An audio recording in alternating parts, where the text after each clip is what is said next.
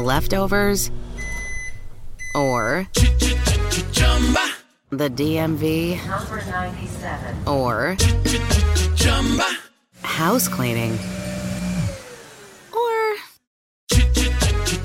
Chumba Casino always brings the fun. Play over a hundred different games online for free from anywhere. You could redeem some serious prizes. Chumba. ChumbaCasino.com. Live the Chumba life. No purchase necessary. Void where prohibited by law. 18 plus terms and conditions apply. See website for details. El otro día compré una cacatúa. ¡Hora de fútbol! ¡Perderemos! ¿Eh? Es intensa, pero lo soportaré. ¡Más que vale! ¡Ah! Como soporto no tener internet en casa. ¡No lo soportas! Con mi hotspot móvil, aunque funciona mal, me las arreglo. ¿Pero quién es esta? ¡Mi novia! ¡Es temporada de apareamiento! No tener internet en casa no es tan malo. Sí, es malísimo. No te conformes. Cámbiate a Xfinity y obtén móvil e internet en casa juntos hoy. Naciónpodcast.com te da la bienvenida y te agradece haber elegido este podcast. Bienvenidos a Salud Esfera. Dirige y presenta Mónica de la Fuente.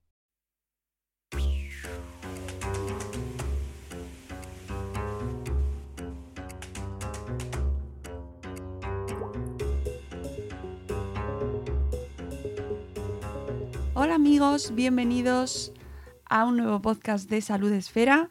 Hoy lo hacemos en una edición express en la que queremos recoger eh, los últimos datos sobre el coronavirus, algo que nos está eh, impacientando, preocupando mucho en los últimos días y lo hacemos con la ayuda de Esther Samper, doctora y divulgadora, investigadora, que es tan amable de acompañarnos hoy para hacer un pequeño resumen de lo que está pasando con el coronavirus.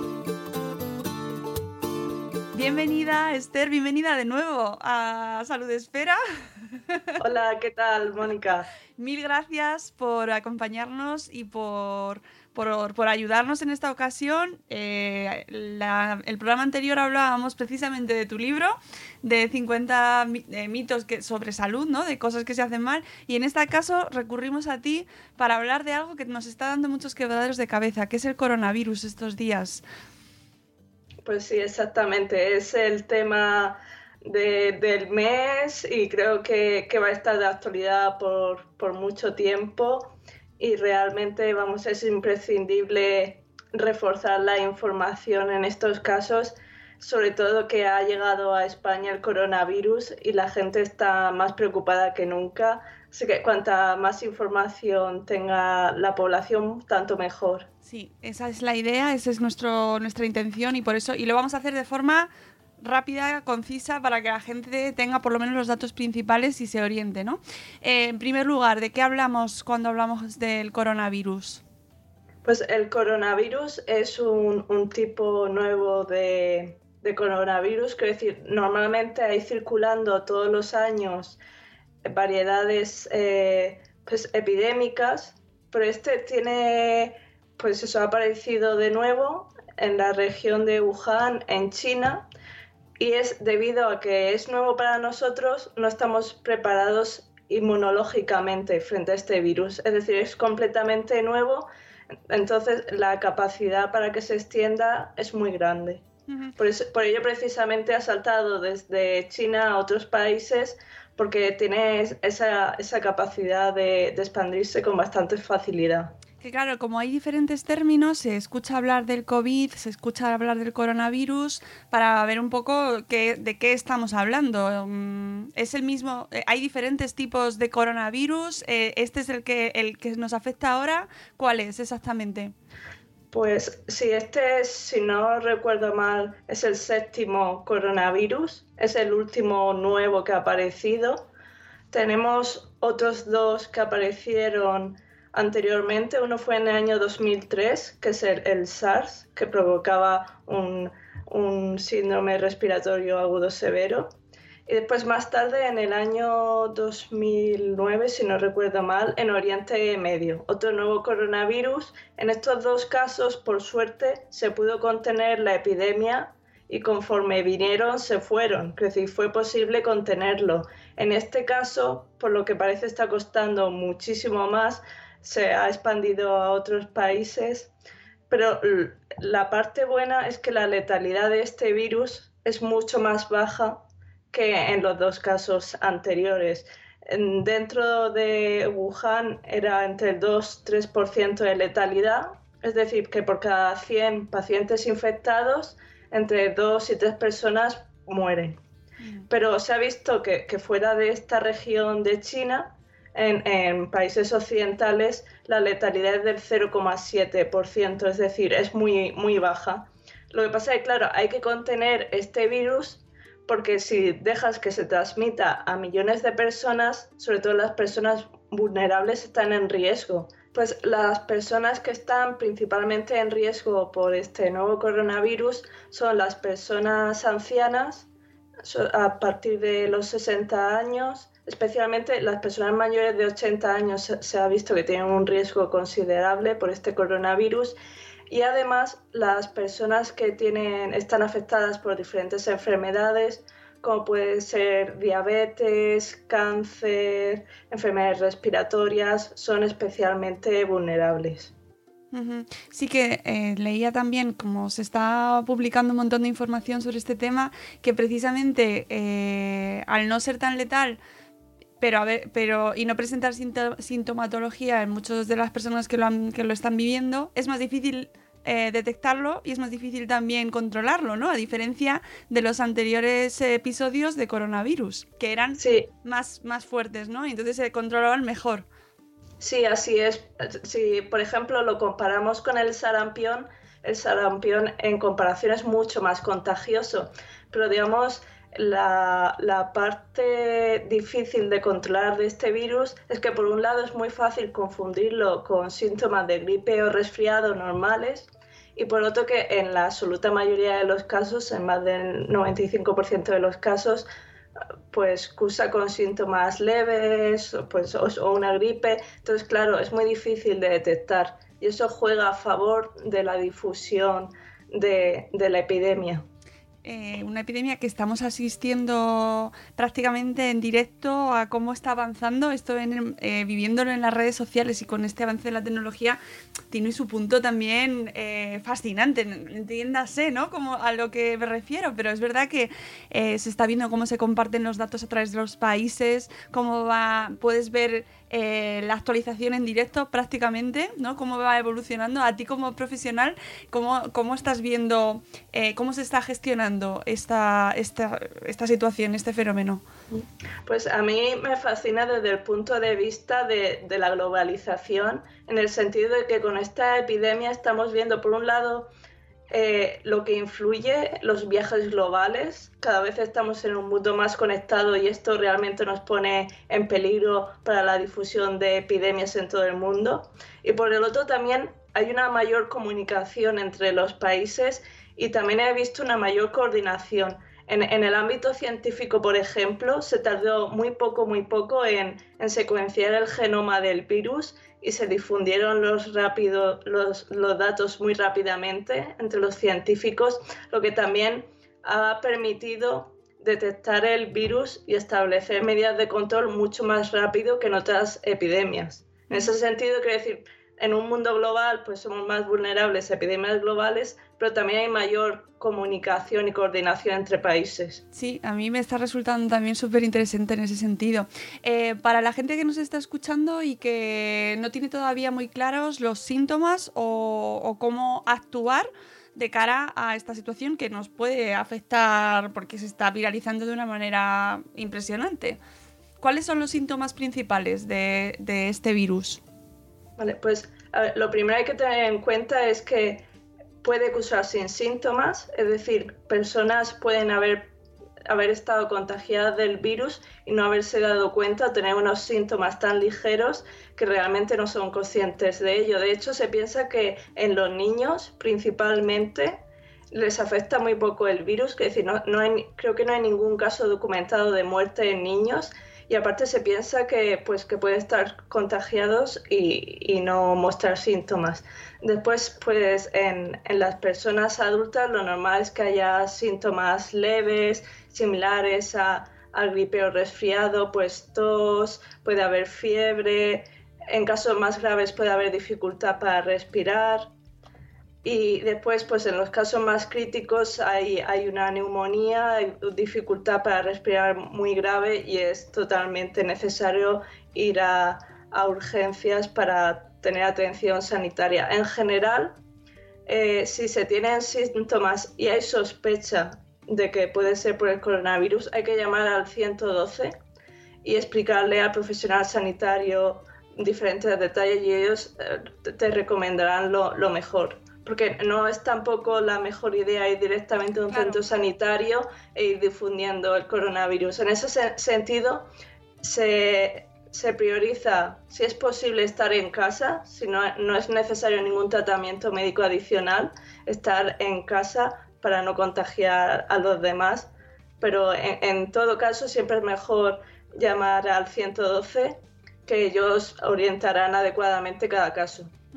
Sí, eso es muy importante y se están, yo creo que se están dando mensajes en ese sentido de manera persistente, ¿no? Que la gente no acuda a los centros de salud, que no acuda a urgencias eh, de manera mm, mayoritaria, ¿no? Porque se colapsan los servicios y en muchas ocasiones no es necesario y que se eh, realicen las, las gestiones vía telefónica. Lo que pasa que también dicen que se está el servicio, pues que también hay que tener paciencia porque eh, la gente lo está usando mucho, principalmente si hemos tenido contacto, venimos de la zona, de zonas afectadas, pero que ya se están dando casos en los que se están realizando, dando contagios sin haber estado en contacto con, o bien en esta zona, o bien con alguien que haya tenido este virus, ¿no?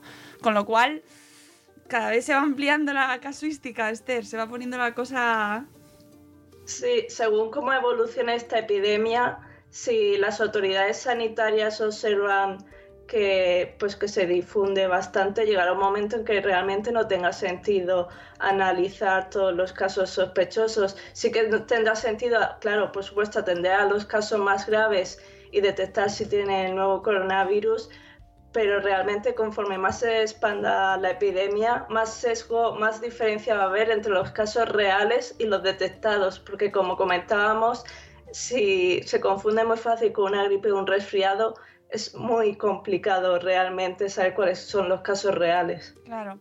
Eh, luego otra pregunta que seguro que se hace todo el mundo, ¿esto se puede prevenir de alguna manera? Pues aquí la higiene es fundamental y además son unas medidas de higiene universales que deberíamos aplicar siempre, no solo con la excusa del coronavirus. Entonces, e, el lavado de manos con agua y jabón es fundamental y si no se tiene acceso a agua y jabón, las soluciones hidroalcohólicas, los geles hidroalcohólicos están muy bien, sobre todo pues cuando vas en un medio de transporte, vienen fenomenal. Después a la hora de estornudar no hacerlo sobre la mano, porque después pasamos las manos por cualquier sitio y así podemos transmitírselo a los demás. Hay que recurrir a un pañuelo desechable o en el codo, porque es, es lo mejor para limitar la, pues eso, la difusión del virus. Y por otro lado, que ha habido mucha histeria con las mascarillas, es, es importante recalcar que las personas sanas en principio no tienen ninguna razón para usarlas, son las personas que, que están contagiadas, que es muy útil para evitar eh, la transmisión del virus a las personas sanas.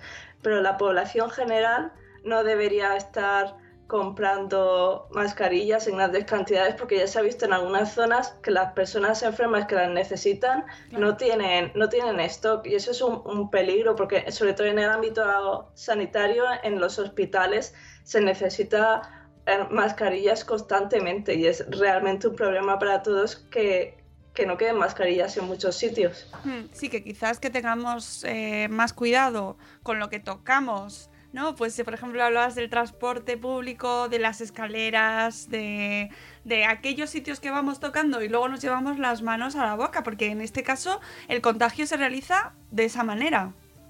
Bueno, esa es una de las principales formas que a través de, las manos que mucha gente solo se queda con que se, se transmiten las gotitas al, estornudar o al toser por el aire y en sí lo coges, pero en, realidad en muchas ocasiones no es esta la principal vía de, contagio.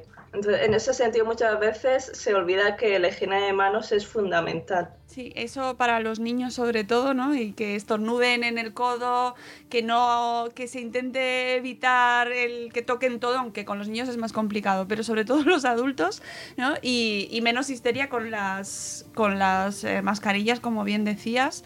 Eh, y luego también hay otra duda que, se, que es cómo se trata. Pues sí, ese es otro de los problemas de este nuevo virus, que por un lado no hay vacuna, puede que con muchísima suerte en un año podría haber una, pero es complicado porque hay muchos factores que no se pueden controlar. Y por el otro no hay ningún tratamiento específico. Están ahora investigando diferentes opciones, pero lo único que hay ahora es pues es alivio sintomático. Entonces, e, en ese sentido, eh, los pacientes más graves, pues eh, en el hospital tienen medidas de soporte para que puedan respirar mejor, pero no hay un tratamiento específico dirigido al virus. Claro, eh, esto también se comentaba y lo hemos visto en medios, también a lo mejor es una buena oportunidad para recordar que los virus no se tratan con antibióticos. No, no, para nada. Esto también es una, idea falsa muy extendida. Los antibióticos no tienen ningún papel contra el coronavirus. Que ya hemos, hemos tenido la ocasión de poder verlo en medios de comunicación. sobre este tema, sobre los medios, ¿se está haciendo buena comunicación en cuanto al coronavirus, Esther? ¿Tú cómo lo ves? Pues depende. Yo creo que, que digamos, el sabor es agridulce, porque hay medios que han sido muy rigurosos, que han tratado el tema pues de forma seria y sin alarmismos y después hay otros medios que se han llevado más pues por el espectáculo, por, por eh, la audiencia y, dar datos que no estaban contrastados o que no eran fiables. En ese sentido hay un poco de, de todo, pero sí que me gustaría recalcar que la labor de comunicación del Ministerio de Sanidad ha sido muy muy buena eh, tienen diferentes formas de comunicación, no solo a través de la página web, tienen también por Telegram, hay eh, teléfonos para casi para cada comunidad. En ese sentido, sí que se han esforzado mucho para, atender a la población sobre cualquier duda que, que, pudieran tener. También en Twitter tienen una cuenta en la que van aportando información constante y últimamente, en los últimos días, el Ministerio de Sanidad casi hace una o dos declaraciones por día. Sí, eh, desde luego a mí como periodista también me está resultando, pues eso, eh, un, eh, bueno, pues un caso muy, muy relevante, ¿no? De buena actuación. A mí me lo está pareciendo, que hay ruedas de prensa. Todos los días estamos viendo a, responsables de sanidad, a gente, a expertos hablando y creo que bastante bien luego habrá mensajes mejorables o no. También entiendo que esto se está, está cambiando al segundo. O sea, vamos, está evolucionando al segundo y también entiende que como, como sociedad también tenemos que tener ahí un poco de calma, ¿no? Y de, ver cómo va eh, desarrollándose esta, esta epidemia, porque ya es epidemia, ¿no?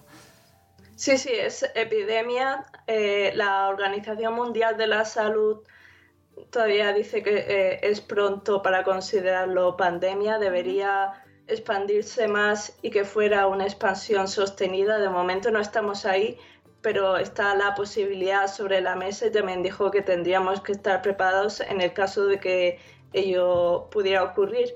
E, en ese caso, uno de los principales riesgos es que se saturen los hospitales, las urgencias, es uno de los principales riesgos y es por lo que hay que contener la epidemia, porque así pues tienes más tiempo para atender a los enfermos. De hecho es lo que pasó en Wuhan, en China, que de repente tuvieron miles de casos nuevos cada día y no daban abasto en los hospitales con todos los casos graves. Entonces, si se puede limitar la epidemia para que no llegue a haber un pico muy alto de enfermos, mucho mejor para todos, porque al final si se saturan los hospitales les afecta tanto a los pacientes afectados del coronavirus como a todos los que tengan que ir al hospital. Y después también está el riesgo de que este virus llegue a los países menos desarrollados, que no tienen, por un lado no tienen ni la capacidad de detectar el virus, porque necesita pruebas de laboratorio específicas, y por el otro tienen unas condiciones de salud mucho peores pueden tener desnutrición, otras enfermedades y allí la mortalidad ser mucho peor.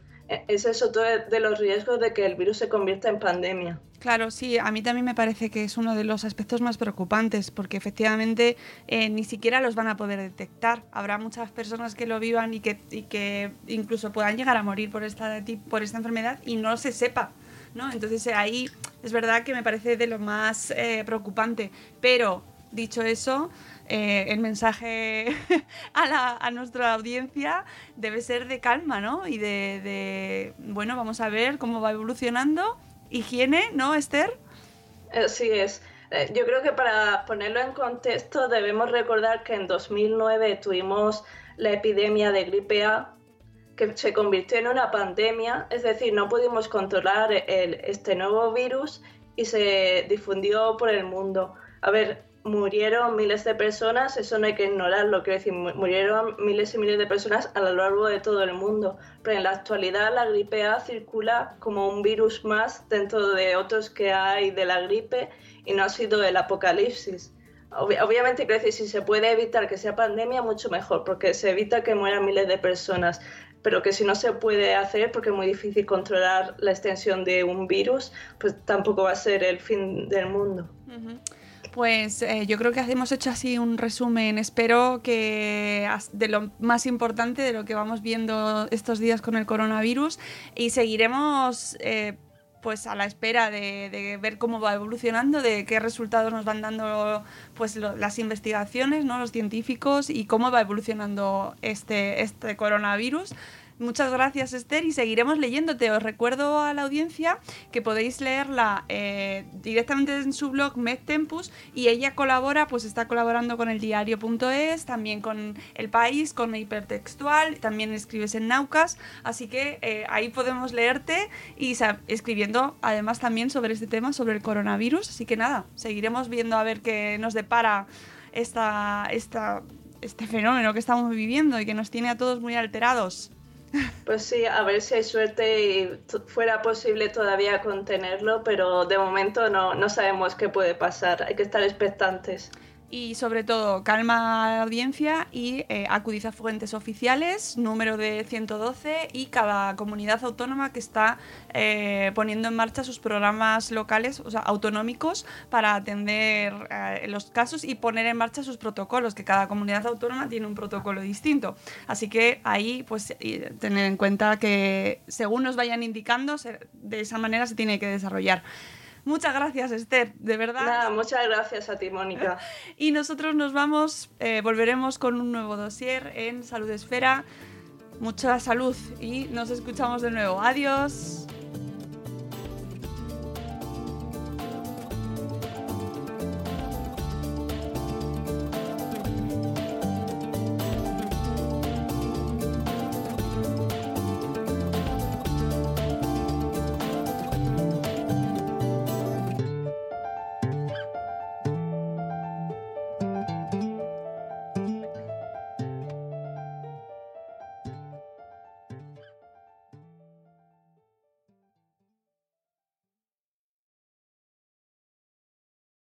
Lucky Land Casino asking people what's the weirdest place you've gotten lucky? Lucky? In line at the deli, I guess? Aha, in my dentist's office. More than once, actually. Do I have to say? Yes, you do. In the car before my kids' PTA meeting. Really? Yes. Excuse me, what's the weirdest place you've gotten lucky? I never win and tell. Well, there you have it. You can get lucky anywhere playing at LuckyLandSlots.com. Play for free right now. Are you feeling lucky? No purchase necessary. Void where prohibited by law. 18 plus. Terms and conditions apply. See website for details.